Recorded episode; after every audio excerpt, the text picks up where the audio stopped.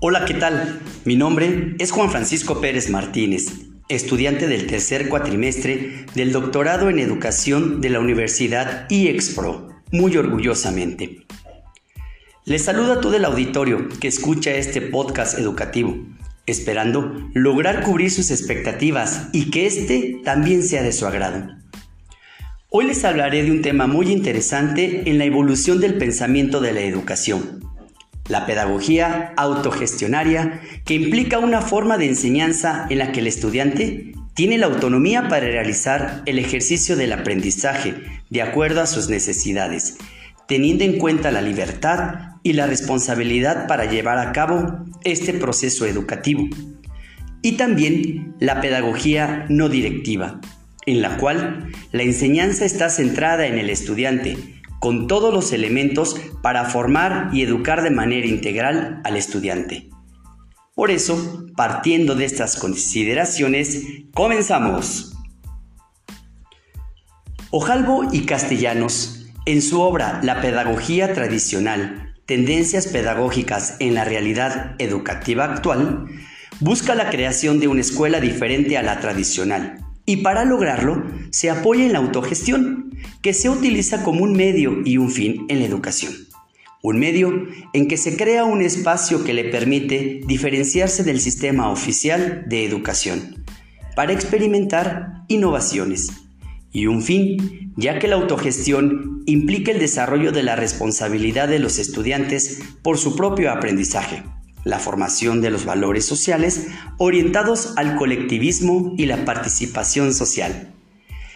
Este proyecto tiene como propósito un cambio social, por eso toma como antecedentes teóricos de esta pedagogía algunos autores que implican las relaciones entre el individuo y el Estado, tales como Juan Jacob Rousseau en su contrato social, Charles Fourier y Bakunin como socialistas utópicos. La autogestión se define como la toma de conciencia por la sociedad de que puede y debe renovarse profundamente a partir de una nueva forma de asunción por los individuos de su responsabilidad.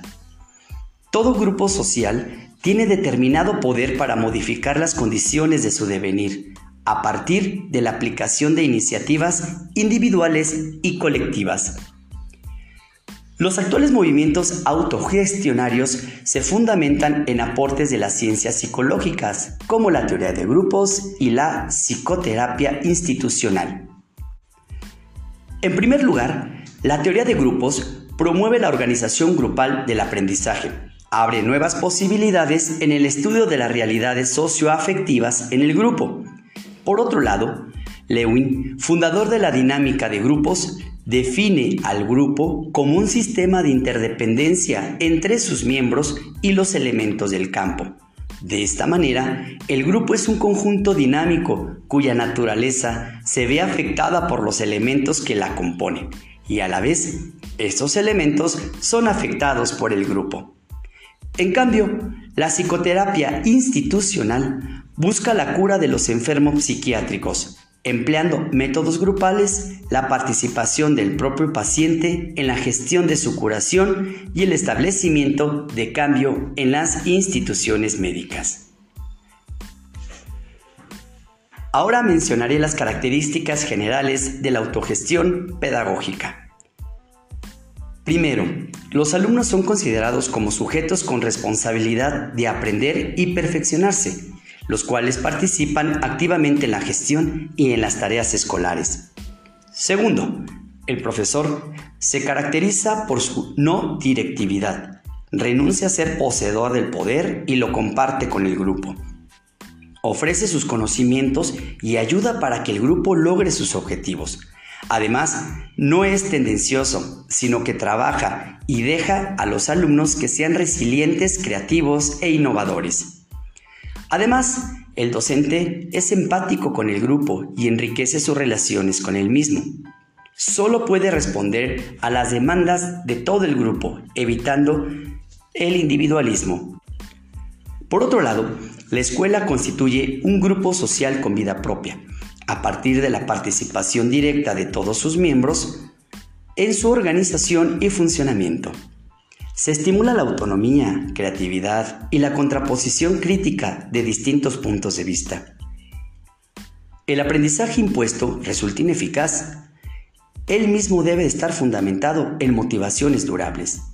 Y por último, las reuniones cordiales y abiertas entre profesor y alumno tornan agradable la estancia en la escuela y despiertan lazos afectivos que permiten la aparición de nuevas motivaciones para el aprendizaje y la promoción general.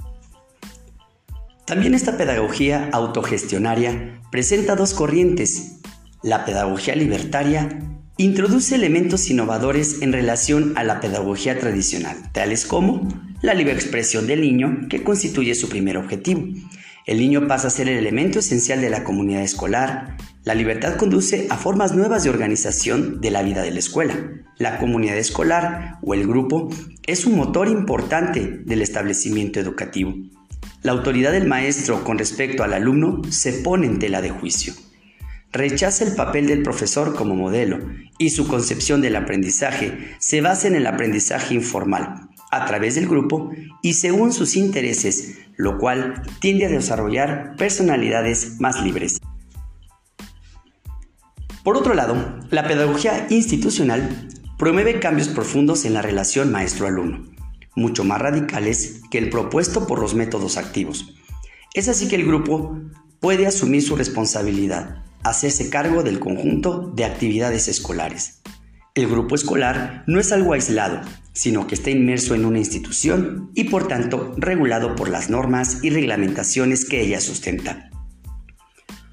Ahora toca turno de la pedagogía no directiva. Quiero comenzar aseverando que en la pedagogía tradicional el estudiante está muy lejos de ser sujeto de su aprendizaje y por eso cuestionamos. ¿Cómo explicar la formación de un hombre crítico reflexivo, capaz de actuar con independencia, creatividad y responsabilidad en las tareas sociales?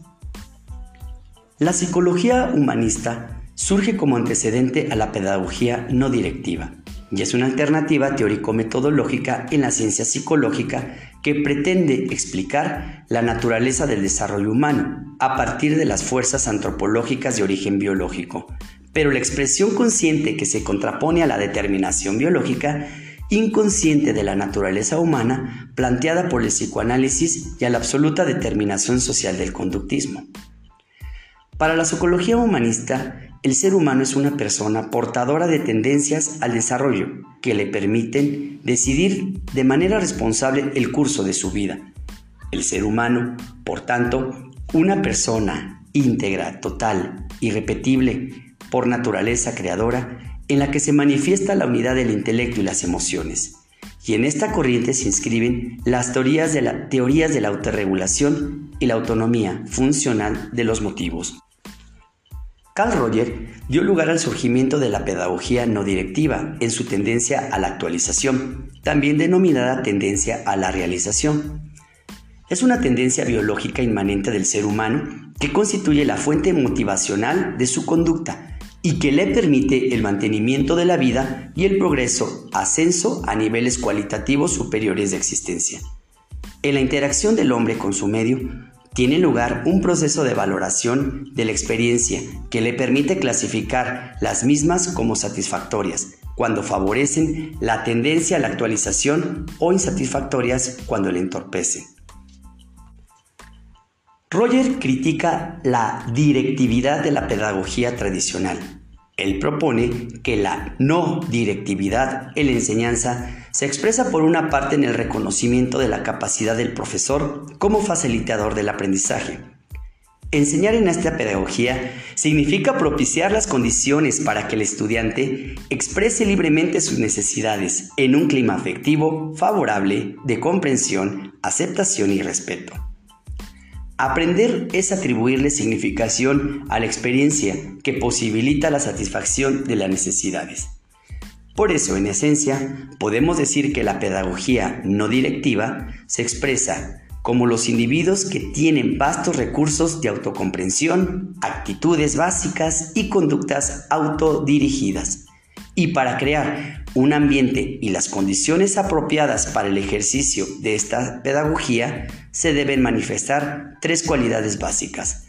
Autenticidad, que es mostrarse tal y como uno es, la aceptación, que es el aprecio y la visión positiva, y la comprensión empática. Estimado auditorio, quiero concluir recapitulando que la pedagogía autogestionaria es una alternativa de transformaciones que obliga a la escuela a redefinir su papel en la educación y su modo de funcionamiento. Fomentar la autonomía en el proceso educativo encierra un peligro de promover la libertad a ciegas y sin límites en los estudiantes cuando están en plena formación.